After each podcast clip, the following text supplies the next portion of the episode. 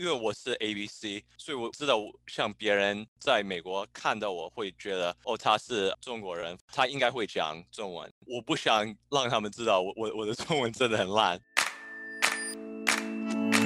欢迎收听佩佩没在闹佩佩 Talks，让我陪你去美国，陪你开店，陪你认识食品业，陪你聊天。今天这一集稍微有一点点的不一样，不是像之前的几集是访谈从台湾去美国念书工作的朋友。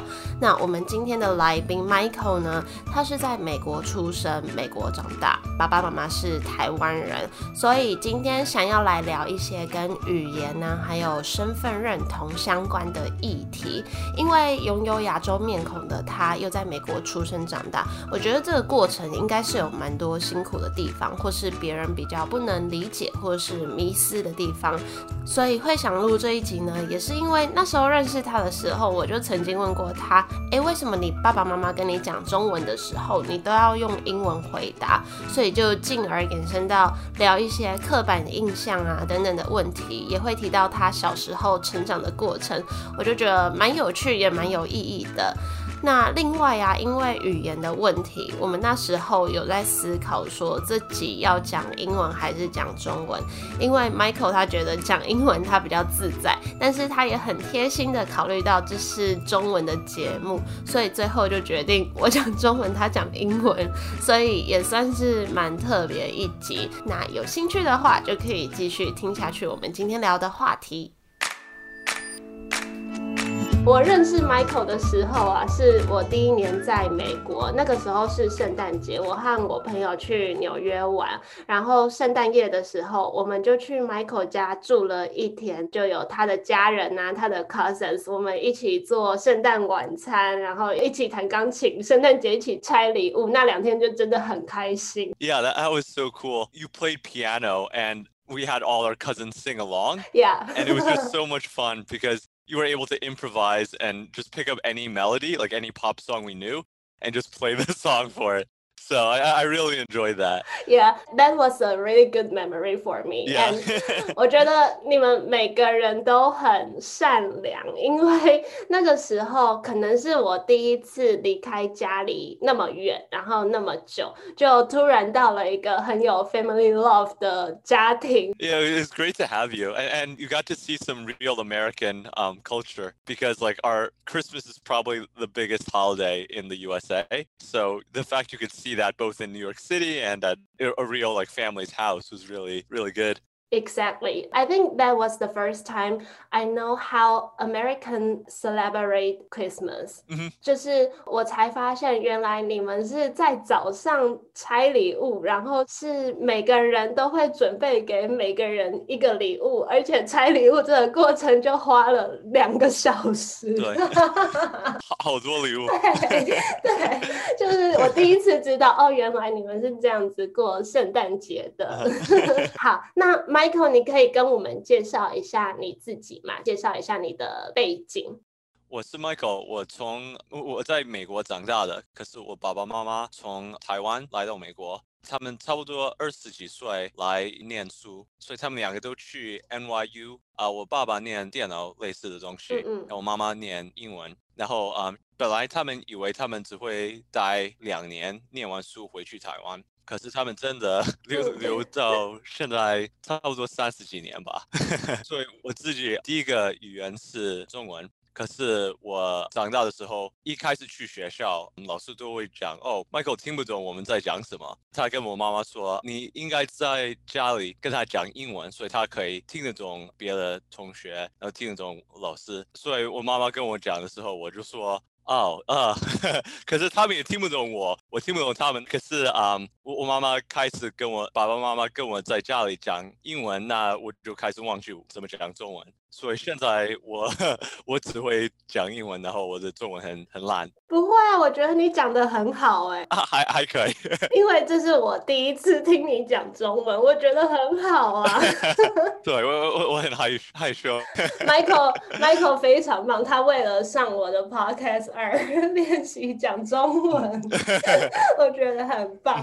我觉得我我应该要那个 interview 你的爸爸妈妈，觉得会会很很。很好玩。对，因为我的 podcast 目最近在呃 interview 很多在美国各个州生活、读书、工作的人，我应该要访问他们。好啊，It will be very interesting。对我我我我有一个呃弟弟比比我小三岁，嗯然后啊、我现在在教西洋剑，在一个呃学校，也在一个 data analytics 这公司，对，西洋剑很酷哎，我以前不知道你会教西洋剑。就是像两个人在打架，可是不会感觉像打架，感觉像嗯像我要碰到你，你要碰到我，可是我我不能让你碰到我。所以就就是跑来跑去，然后如果我碰到你，就会有一个灯，嗯像红色或者绿色的灯会亮起来，然后也会有一个声音，所以我我要把我的红色灯亮起来，你你要碰到我，把你的灯 啊开，是所以就很好玩的一个游戏。那今天呢，我找 Michael 跟我录这一集，是因为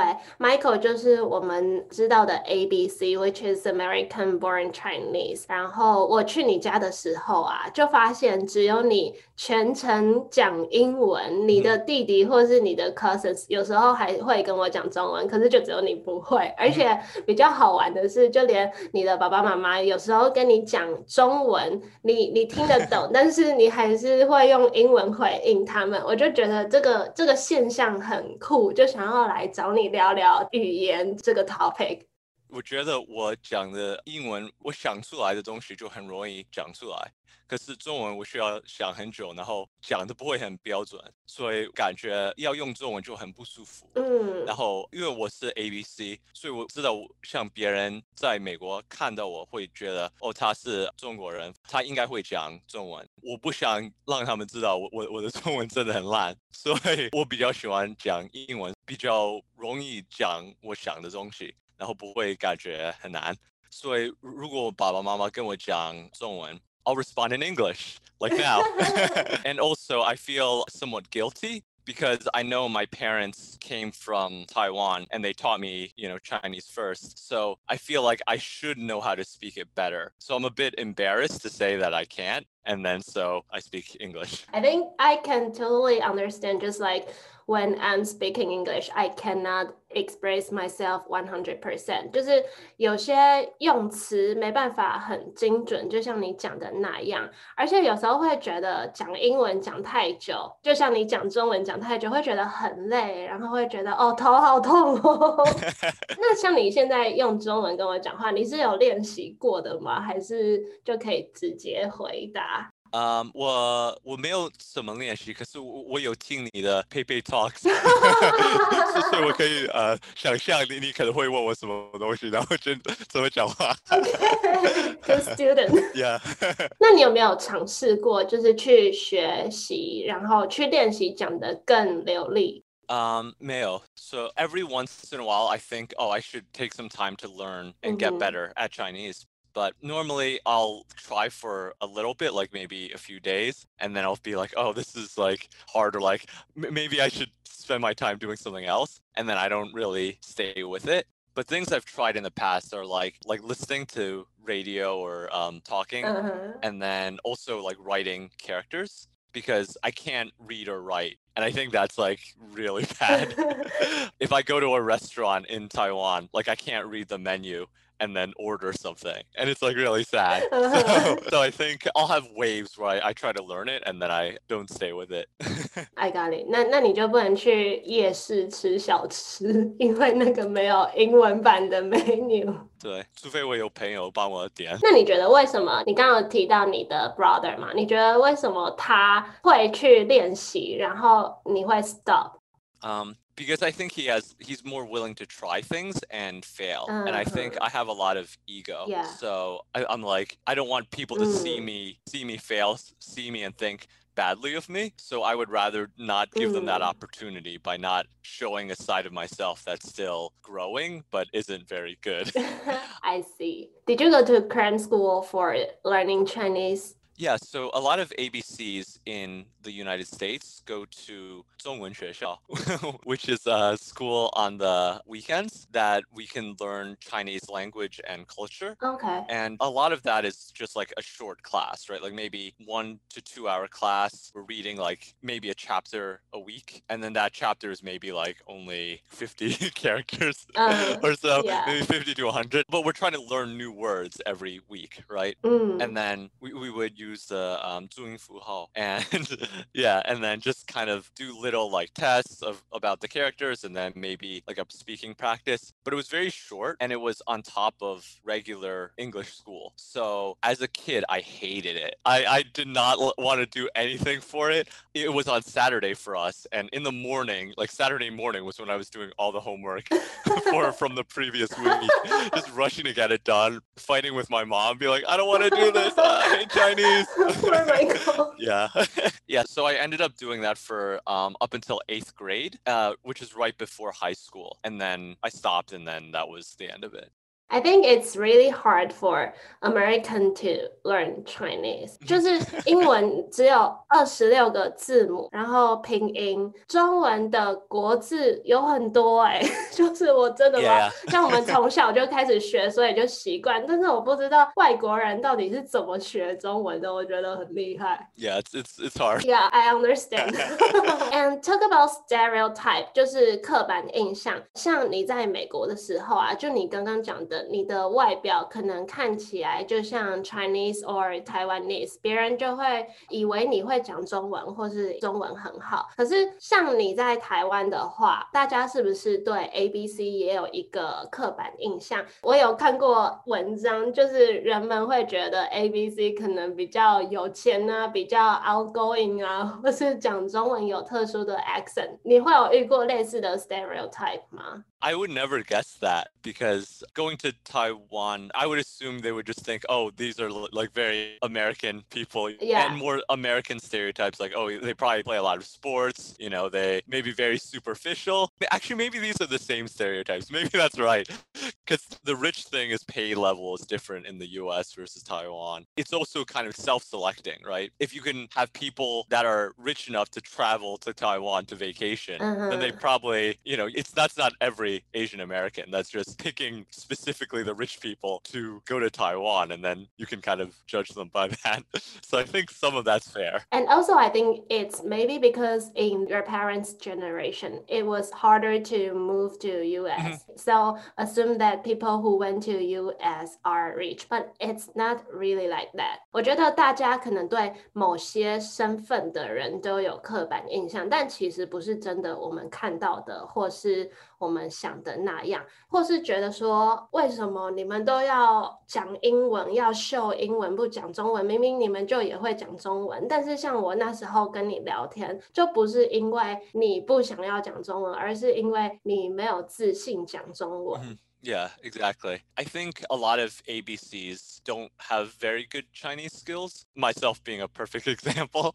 And then I think we do feel awkward, like when we're expected to speak the language, Yeah. because some families, especially if they didn't even grow up speaking Chinese at all, like multi generational, you know, Uh-huh. like if my parents came directly from Taiwan, but what if it was my grandparents that came from Taiwan? Yeah. Then by the time it's my generation, I still look like Asian, but I might have never spoken Chinese in my life, you Mhm. know? If that second generation didn't teach the third generation. Yeah, So then, because absolutely. of that gap, there's some Asian Americans in the US that just don't speak any of their ancestral language. 说到这个外表跟语言呢、我之前在台湾有一个朋友，他是美国人，可是他会中文，他中文很好，他会 reading and writing，然后他就跟我说，他觉得很奇怪，为什么他去买咖啡的时候啊，台湾人都要跟他讲英文，就是 assume that he can only speak English，他就觉得这个是台湾，我们应该要讲自己的语言，而不是看他的长相，觉得他是外国人的样子，就直接跟他讲英文，他就觉得这个现象很特别。 Yeah, it's really cool. Um, I love seeing that because it shows how wide our world is. You can be someone that's not what your stereotype is or not what you look like. But I'm sure people are very surprised when he speaks back to them in perfect Chinese. 那我想要跟你讨论一下 identity，你会不会有时候有这个疑问，就是我到底是谁？ Yeah, so I think that's a very interesting question because I think we don't have really one identity. We have the identity of the other person that's like looking at us. So in different situations, I'm different people. With my family, I'm one person. Like I might be the fun person that creates a lot of ideas. Mm-hmm. At work, I'm a different person. I'm the person that's very quiet and doesn't work very hard, maybe. And then it, with my friends, I'm another person, right? At fencing, I'm like a teacher, but you know, maybe one that has like certain expectations. So I think there's no true me that's like all of them. Yeah， For each different social group, I'm a different person. 就是每个人都有很多角色，然后 depends on what group are you in. Would you define yourself as a Taiwanese or American? Uh, definitely American. am I am I asking a stupid question? no, no. it's a it's a fair question because t- technically my DNA is 100% Taiwanese, right? yeah. But I guess culturally, I grew up only in the U.S. And then um, I, I traveled to Taiwan over the summers. I got to spend some time there, but I never felt like when I was there, I'm one of these people. I always felt like, okay, this is where I go for vacation for summer. But when I go home, it's always in the US, which is a little bit strange because some people in the US, especially like young kids that don't really maybe know better, they might not look at me and think, oh, he's an American. They might Mm. look and be like, oh, he's some Taiwanese person that just happens to live here. Yeah，那你成长的过程中啊，你有没有比较低潮的时候？就是你之前有提到，在美国你们比较像是 subgroup，、嗯哼会不会因为这样而感到 frustrated？ 对我不一定是 frustrated，可是可能感觉像如果有一个像是第一、第二，我不会在那边，我应该在比较低的部分。嗯所以在学校，我我不会想讲话，我不会想被 bullied，嗯所以觉得我比较安静，不要跟别人吵架，嗯嗯嗯那就比较好，对对我自己比较好。And I think that's maybe one of the common behavior, Uh-huh. not of all ABCs, but some ABCs. Other friends are other ABCs, so they group together a little bit, Mhm. and then they might not be as vocal or trying to take leadership of a class because they might feel like outsiders, Mhm. even though they're as American as anyone else. 那你觉得，嗯、h o w people build up their identity？ Good question. um, I want to ask you this afterwards. Okay. Okay.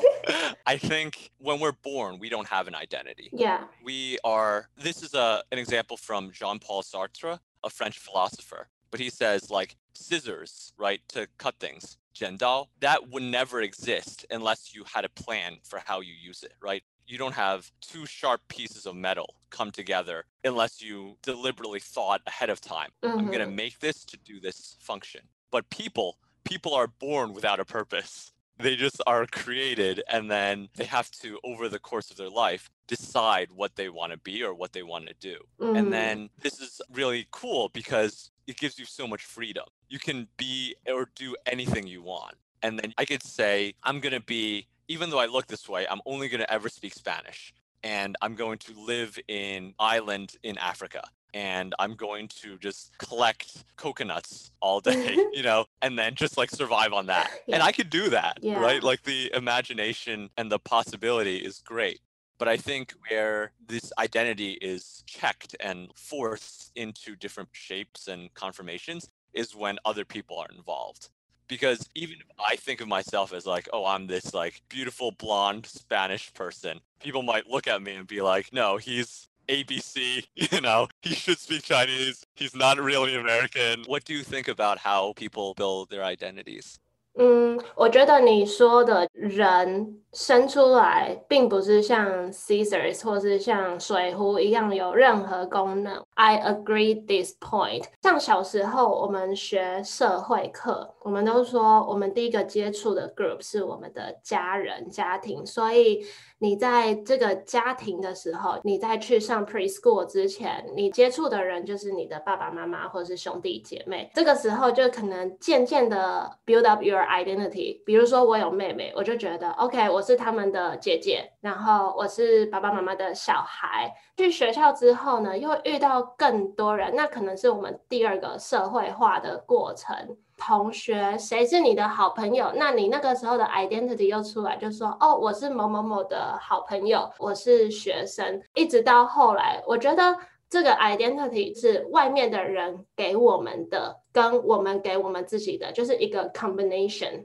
Yeah, it's very cool because that way of looking at it is so socially constructed, right? It's like I'm part of this social group, the family group, and then the friend group, and then later the work group, but it's very externally defined, which makes sense. Do you think you would care about other people's opinion? Too much, way too much. I definitely do. And I think it limits me in a lot of ways. Uh-huh. Like 我弟弟可能比较不管别人想他的东西，所以他可以像他可以练习中文，然后不管他听起来很奇怪，有有不同的口音没关系，他一直练习，一直练习，然后他会变比我好很多。Mm. But for me, I care a lot. so it's, it's hard for me to push myself out there and do those ugly learning stage. Yeah. I think also in terms of how you want people to think of you, if you care what they think, it gives them power over you, right? Mm. I think that's kind of negative too, because even if you want to present yourself as this like powerful, effective leader, if you are depend like your self-image is based on what they think, then really they have the power and then they have a measure of control too. Agree。那你会不会有时候觉得没有归属感啊？就是好像不属于任何地方，会不会有这种心情？ Where it feels like I don't um, fit in or belong anywhere. 嗯哼，Yeah, I think so. Especially if I don't have like a, a group where I'm, you know, I feel like I'm a main part of it, I'll feel very much like that. So if I have a group of friends that are all really close and I'm not as close, or maybe I came to the group later, in those social situations, I'll feel out of place. And I think since college, I've become more isolated. 嗯 So as I've, I guess, entered adulthood, people move away and spread out and do different things with their lives. So it's less close and more like you're alone and kind of pursuing your own thing. 嗯 But in talking to, you know, some close friends, I feel like I need that group cohesion Otherwise, my mental health starts to go down a bit. ，I got you 嗯。我我觉得我的成长过程也很容易觉得没有归属感，因为小时候班上啊，可能就是会有一群一群的 group，我不知道你们那边会不会这样，但是可能像我们的 junior high school 或 senior high school 班上都会有一个 group 一个 group，然后我常常都觉得我自己不属于任何一个团体，我可 能可以跟这个 group 的谁很好，那个 group 的谁很好，可是我不想要被归类在某一个团体，可能就是我有时候也蛮喜欢自己一个人的，或是有时候比较不喜欢 social，但是就是这样的个性就让自己比较没有 belonging。然后这个感觉啊，这个没有归属感的感觉，到呃我去美国的时候又更深刻。就是当然我知道我是属于台湾的，我也一直都想要回台湾。可是在美国越久，就会越觉得跟台湾那边脱节，可能是工作上的脱节啊，或是朋友或是家人，没有像以前那么 close 都是，然后就会开始觉得。呃，我好像不属于任何地方，就会心里面很乱，不知道自己应该要待在哪里，会有这种感觉。 Yeah, that, that, that's so crazy, especially how you might feel or start to feel distant from Taiwan just because you've been away so long. How does it feel when you come back to Taiwan after being in the US for a few years? 嗯，我中间回去过一次，然后其实那一次让我有点 depressed，就是像刚刚讲的，like some of my friends we are not as close as before。我觉得这些改变远大于我我想象的，然后开始会有这些心情，就是你可能一直以为有人在那边等你回家，但是回家之后发现哦，好像没有那么好，而且那段时间我跟我的家人吵架，整个很不好，所以那时候又回到 Boston 的时候，我就觉得很低潮，那段时间就是很痛苦。然后我记得我有次去 L A 的美术馆，我那时候就我只要觉得心情很不好，我就会去旅行，我就会突然去旅行，因为我的工作比较 free，我就可以安排这些时间。我那个时候就突然觉得好吵哦，大家都在讲英文。虽然美术馆是一个很安静的地方，但是我就突然觉得很不舒服、很吵。我觉得可能也是因为那个时候我比较负面，然后就比较敏感，对声音很敏感。我就觉得说，哦，为什么我要待在这里啊？就是英文又不是我的语言，为什么我要待在这个讲英文的地方，讲别人的语言，然后去跟别人 social？然后我就离开那个美术馆，因为很不舒服，我就去星巴克坐一下。因为我之前在 Starbucks 工作，然后我就觉得我坐在那里的时候，我可以听到 coffee machine 的声音，或者是磨咖啡豆的声音，是自己熟悉的声音，就比较好一点点。Like a calming, a return。或是有时候自己去呃旅行的时候，especially in New York City, because there are lots of people on the street, and I feel I look so weird, like. every people around me are all American face and why I'm here. to be fair, New York, everyone looks pretty weird. Absolutely. 但就是会觉得说自己旅行又会特别孤单吧，所以就开始会想这些东西啊，然后就 don't feel belonging. Yeah. So do you feel like your identity is like mostly Taiwanese even when you're abroad? Mm, 嗯，Yeah，absolutely。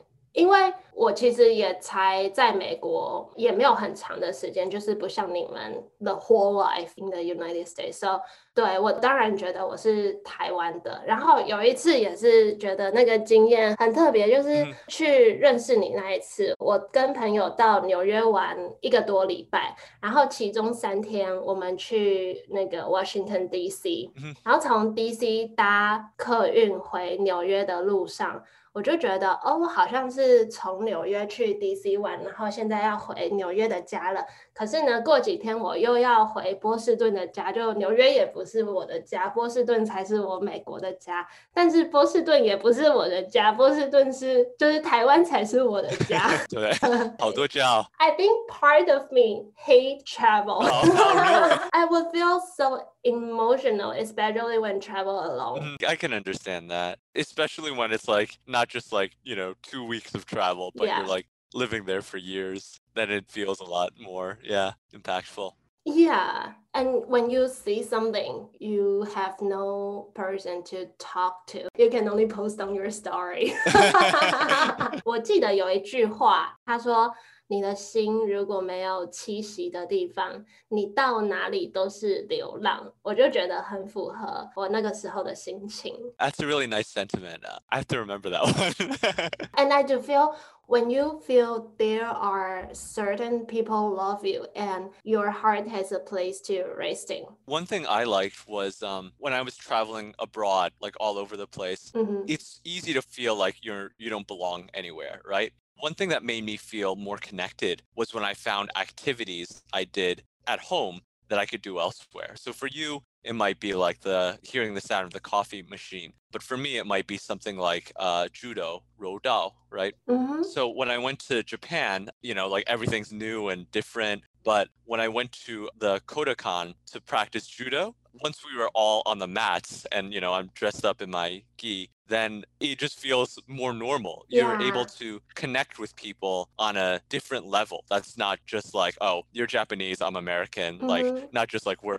strangers level, but like, oh, we're both two random human beings on this like spinning planet mm-hmm. that like judo and both know how to play this game. Yeah. So I really like those moments when I travel, when I can connect with another person based on, you know, a shared activity or interest that defies just culture by itself.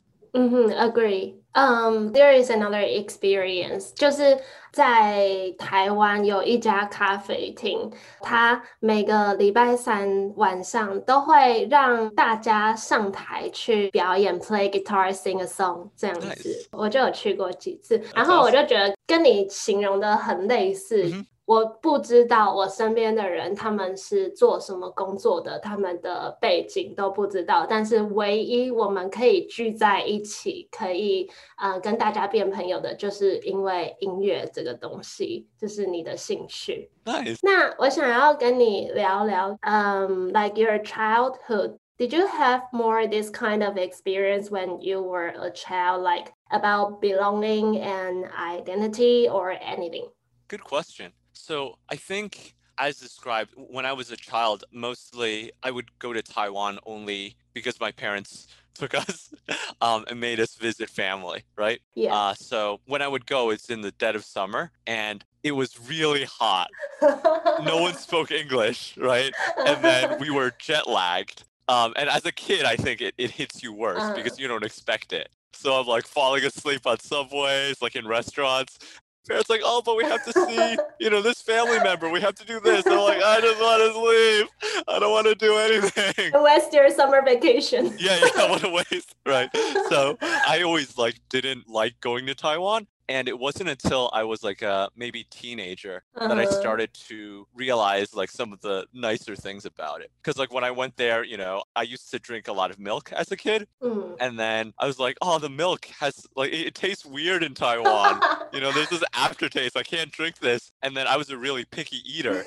So, you know, everyone's like Taiwan Taiwanese food is like the best. But I'm like, I hate Taiwanese food. like oh, really? yeah, I would lose weight when Oh. I would go to Taiwan because I wouldn't eat anything but white rice. But then what turned it around for me was that like uh, one of the things I had growing up was that stay quiet, don't get in people's way, don't be bullied, right? Like trying to avoid stuff because I'm the outsider. Mhm. Um, and in Taiwan, I was like, I don't recognize anyone here. Like, I don't Mhm. know anyone from school. I'll never see any of these people again. So I can be anyone I want to be. Yeah, So, in that sense, I found it very liberating, right? yeah. So, as a teenager, I had to push the boundaries and test stuff out. So, I would dress up in costumes. Like, Mhm. one day I dressed up with like a cowboy hat and like jeans and like a vest, just like out of a movie, you know, on the subway, just for fun and see how people would react. okay. And then, you know, How people react. no one really said anything, but it was cool because it was like a free experience. Then it's like I can express myself how I want. yeah. I would also try different things. Like I would try um when the Harry Potter movie came out, went on the street with my violin, Uh-huh. right? And I would play violin pretending to be a street musician and see if anyone would like, you know, give me money or like see what that experience is like. Nobody gave me money. Um I didn't have a permit, right? but no one stopped me either. And I was like, okay, so this is what it feels like, you know, like I'm not really a good violinist, which is probably why, but like I got to live a, a life that I would never even dare try in the US. You know, I'd be way too afraid. Uh, So I thought for me, Taiwan was like had that really good experience about it. I could kind of come out of my shell and be more um be more brave, I think. That's so interesting because I feel I have the same thought, but it's in the United States because just like you, I feel nobody knows oh. me. Even though my classmates, you are only my classmates for one year and we won't see each other in the future. Right, right. So like I can easily talk to bus driver, talk to coffee shop owner or like singing in the class when I have the presentation. And like you say, it makes me be braver and I feel I become more creative at that time. Oh, that's really cool. What would you sing in class? That sounds really interesting. So it's a class called Creative Thinking. And at that time, there was a presentation that the teacher asked us to use 10 items to present yourself and use any kind of media or methods. And for me, I feel at that time, if you ask me to prepare an English speech, it's harder for me. So I tend to write a song because it's easier for me. Wow, you're a real life Disney princess. you just start singing and like little, you know, woodland creatures, little animals come to you. You're like, oh, she's so good. so because because it took me like an hour to finish this song so i just choose this media choose this way so i put those 10 stuff inside my lyrics and I took a guitar to the class and just sing in front of the class. But it's still so nervous. oh, that's so brave. That's awesome. Do you think what does Taiwan mean to you and what does America mean to you? Um, I think America is basically where I got most of my values and even things I don't like. Like I think in America, it's there's a certain amount with like success and achievement Mhm. regarding money. And even if I don't like measuring myself along these lines, I feel like I'm competitive about it and I rank myself and I judge myself based on what Americans will think of me Mhm. or you know based on our societal values so i think for better or for worse culturally i'm heavily influenced by like what in american stereotypical culture they say is important and i think taiwan is like a nice reminder that it's like oh i'm multidimensional right like Mm. I have history, my family's there. Um, and I think Taiwan for me represents more family because even now we've moved to the US. Uh, the majority of my family is still in Taiwan. Mhm. And to me, I, I- I think that's like that sense of where my the roots are. But also, um, I guess in a silly way, it's like where I maybe look more like other people. So Mhm. in America, I'm like short, right, physically, because everyone's so tall. But in, in Taiwan, I might be more like more closer to average height. Yeah. And then I had this experience with like dating apps where like in the US, because of you know cultural biases, Asian males in some survey are ranked like least attractive males, right? yeah. Which is ironic because Asian women are like the most attractive in the same survey. But when I go to Taiwan and I use the app, like a dating app, I'm like getting a lot more matches and things like that. So so it's like I guess a funny reminder of like, you know, this is where my physical appearance can play differently in different Uh-huh. places. Can I can I ask you a private question? Yeah, yeah, absolutely. Would you date with Taiwanese girl or American girl? I would date anyone that would date me. I don't have a lot of options, okay?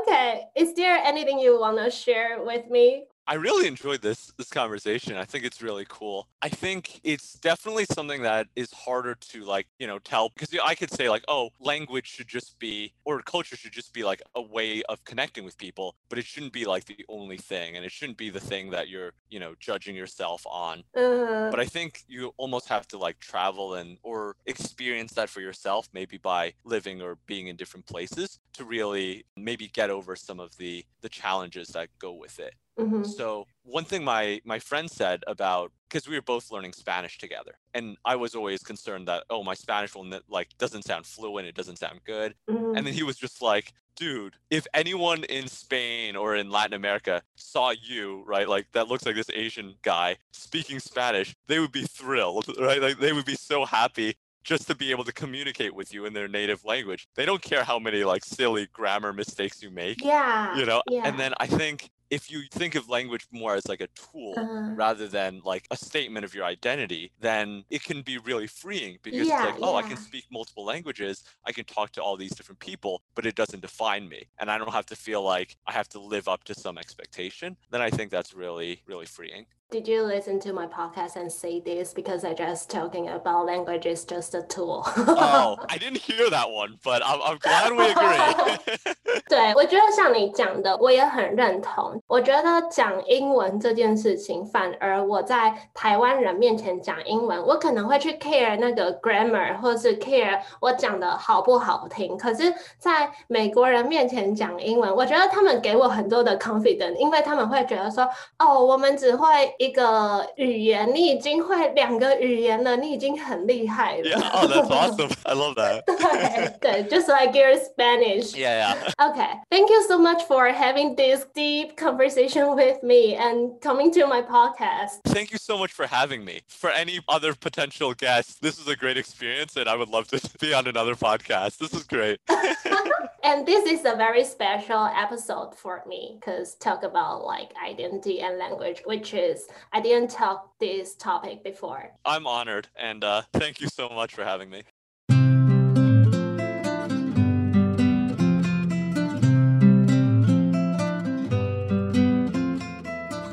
Michael 跟我们分享这么多他的成长过程和经验。我觉得他也提到一些蛮有意义的观点，像是人类出生的时候啊是没有那种被制造的目的，不像剪刀被制造是拿来剪东西的，所以你可以变成任何你想要成为的样子。可是呢，你的人生因为其他人的加入，所以你的身份或是认同感就渐渐塑造出自己的样子。我们在不同的群体里面也会有不同的身份或是角色。那对他来说，也许讲中文让他觉得没自信，甚至觉得不会讲中文是有一点罪恶感的。可是最后呢，他也提到，我们可以把语言当成是一个工具，不要把它和身份做连接，就不要因为语言或长相而定义一个人，或是有刻板印象。那当你可以这样想的时候，你的心就会更自由，也不会因此来定义自己。自己。我真的觉得认识他和他的家人是我在美国一段很美好的回忆。再次谢谢他的分享。最后呢，也谢谢大家抽空收听，希望自己有带给大家一些比较不一样的想法。那如果喜欢这集节目，也可以帮我分享出去，或是到 iTunes Store 留言评分，让我知道你的想法。有什么想听的内容，也都可以告诉我。也欢迎大家追踪我的 Instagram PayPay Talks，我们就一样下。下周见喽，拜拜。